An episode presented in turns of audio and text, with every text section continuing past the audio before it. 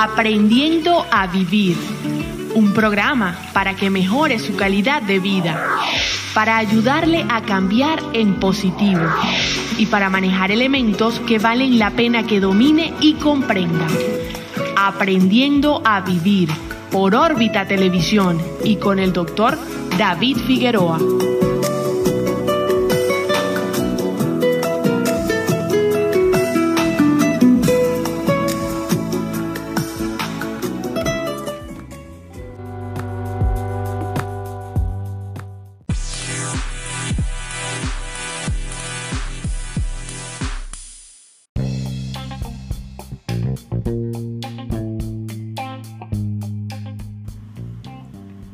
Saludos amigos, les habla el doctor David Figueroa, médico psiquiatra. En este episodio vamos a, a, hablar sobre la prevención del suicidio en los adultos y en las personas de la tercera edad. Ya en otros episodios hemos hablado de, del suicidio, su epidemiología, sus características. Hablamos también de prevención del suicidio en el adolescente y hoy vamos a hablar un poco de los adultos.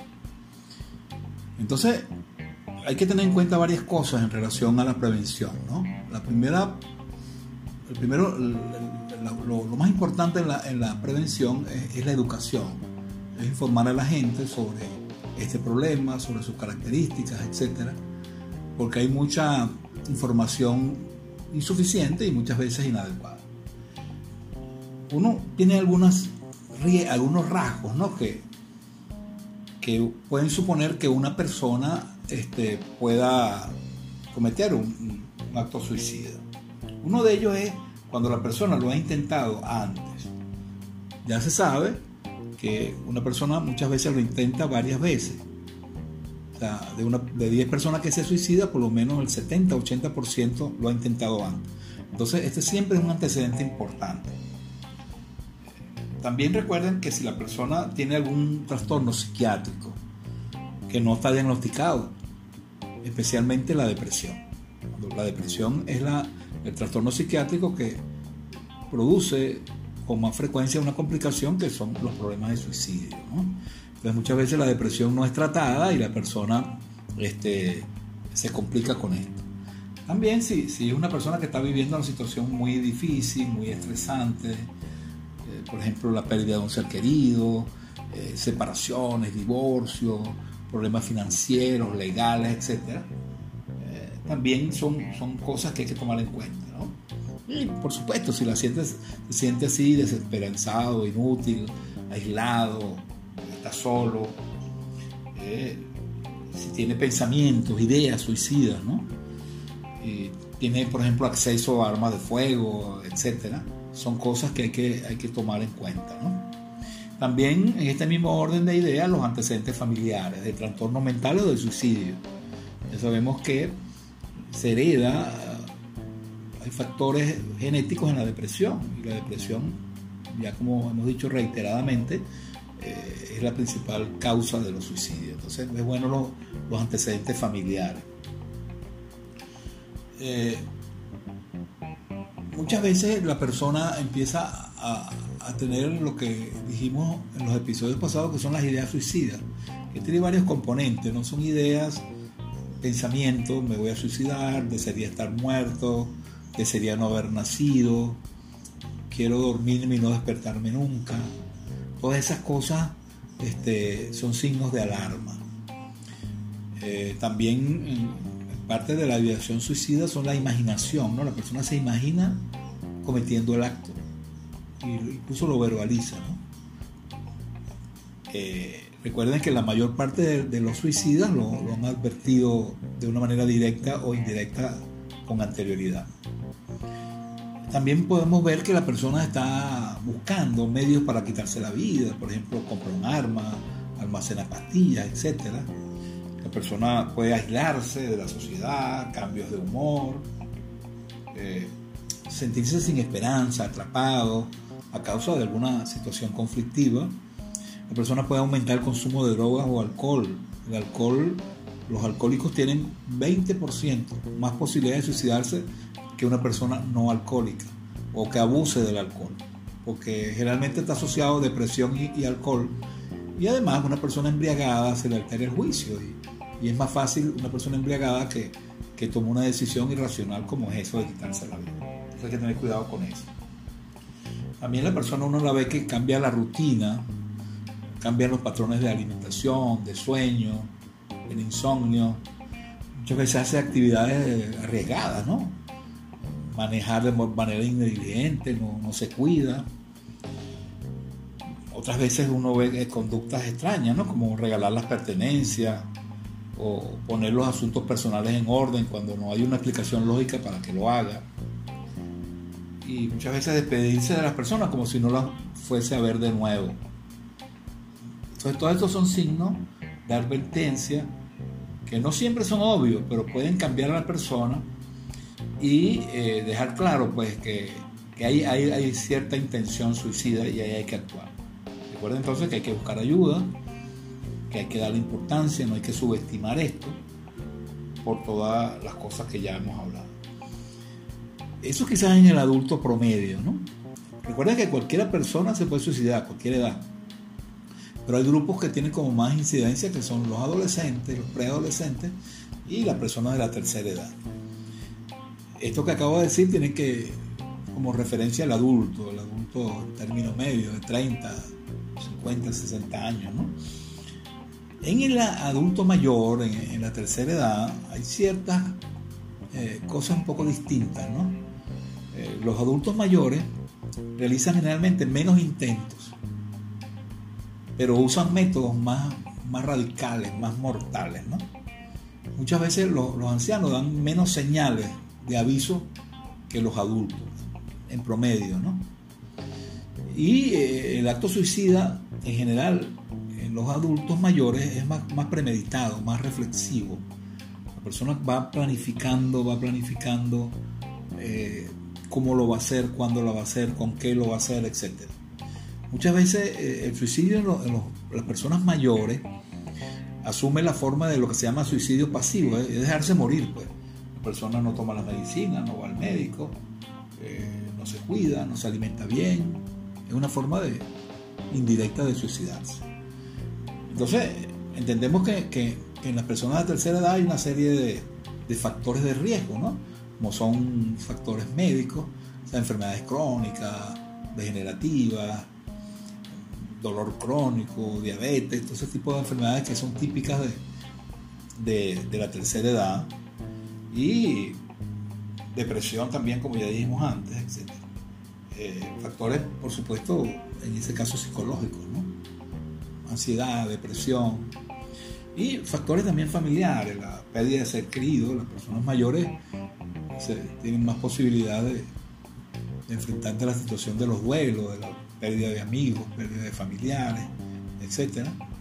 La viudez, la soledad, también eh, eh, es, un, signo que, es de alarma y eh, el hecho muchas veces de que esa soledad, los familiares no pueden atenderlo y se vean la necesidad de ingresarlo en, un hogar de ancianos, un instituto geriátrico. Eso también puede precipitar un, intento suicidio. Claro, los factores también ambientales, los problemas económicos, la jubilación, el aislamiento, etc. Entonces, eh, en la persona de edad, con estas características, es importante eh, tomar en cuenta esto y actuar. Lo importante es actuar a tiempo, no subestimar el hecho, no subestimar el hecho. Es decir, eh, si uno lleva al paciente o a la persona a una consulta este, y no hay mayor gravedad, etcétera, no se pierde nada. En estas cosas es preferible pecar por, por, exceso, es decir, no pasó nada, pero esto, estos son síntomas de alarma con todas estas características que yo les, les dije. Recuérdense que hay muchos mitos del suicidio, ¿no? Eso de que la gente no habla del suicidio, que la gente que dice que va a suicidarse lo que está manipulando, eso es un mito. Es posible que alguien use la manipulación, como yo he dicho en otros audios, pero eh, si yo tengo necesidad de usar la manipulación, de chantajear con la muerte, es que no estoy bien, ya eso es un problema. Pero sí, sí es cierto que en algún momento se puede usar como chantaje, sobre todo los gestos suicidas, etcétera, ¿no? Eh, recuerden, el, suicidio, cuando la gente dice, no, el suicidio no se comete sin previo aviso, es todo lo contrario, la gente avisa. Eh, no, el, paciente que, no todo el que se suicida está deprimido, acuérdense. Si bien la depresión es, frecuente, hay otras patologías o otras cosas que, como dijimos, factores religiosos, sociales, etc.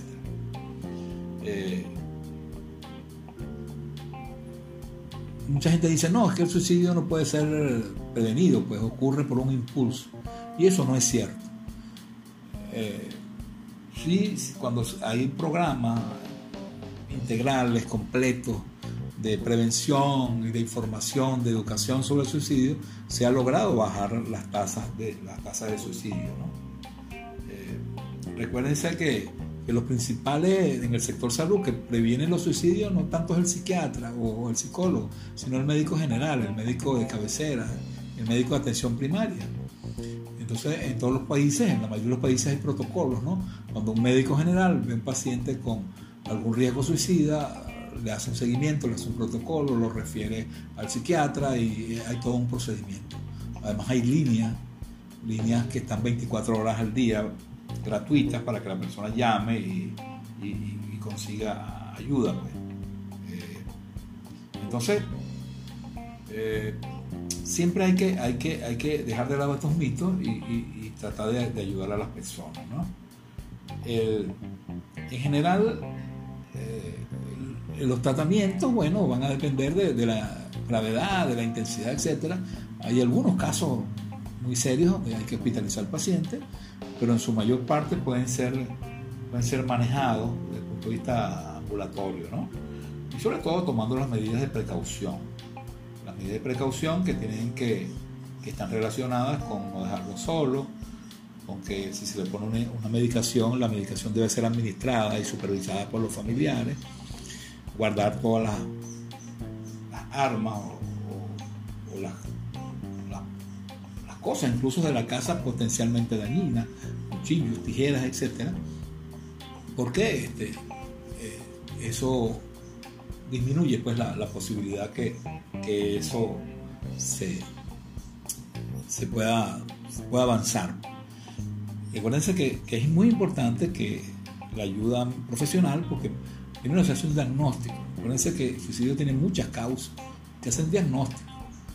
Y cuando uno hace un diagnóstico, uno trata la causa de fondo, la causa primaria, y, con eso logra la mejoría, porque si no tratamos la causa primaria nos quedamos como, en el aire, ¿no?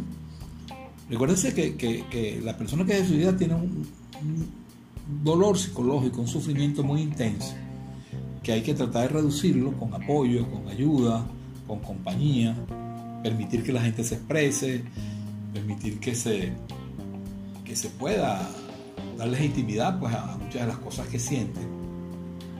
Entender la frustración de que esa, por la cual esa persona está atravesando y ayudarlo eh, a buscar alguna solución eh, diferente, por supuesto, a esa trágica decisión. Y hay que ayudar a, a la persona a tomar un poco de conciencia sobre riesgos, sobre las cosas, que entienda que muchas cosas son transitorias, que las cosas pueden cambiar y, y, trabajar mucho ese sentimiento de, desesperanza, de desamparo y de ambivalencia sobre la relación con la vida, etc. Eh, estás muy pendiente de que Muchas veces cuando uno trata al paciente que está muy deprimido, está como muy inhibido, ¿no? No se para de la cama, no se quiere bañar, etc. Está como, con mucho agotamiento, falta de fuerza y de energía. Entonces uno le pone los medicamentos, sobre todo los antidepresivos, y el paciente empieza a mejorar. Entonces muchas veces cuando mejora es que hace el intento suicida, porque antes no se sentía con fuerza. Entonces hay que tener cuidado cuando el paciente está recibiendo el tratamiento, sobre todo en las primeras etapas, con que como se siente un poco mejor, puede tomar la decisión. Por eso que, hay muchas publicaciones donde dice, bueno, los antidepresivos inducen el suicidio y realmente no es así. Quizás la explicación de esa situación es esa, que el antidepresivo mejora al paciente, entonces el paciente tiene como más fuerza para tomar la decisión. Eh, es muy importante que, tengamos una aproximación compasiva, de, ayudar, de, entender, en vez de rechazar, agredir, eh, molestarse, y en conjunto pues con, la familia, con los amigos y con la ayuda profesional podemos hacer prevención de esta situación, de este problema tan grave. Muchísimas gracias y hasta la próxima.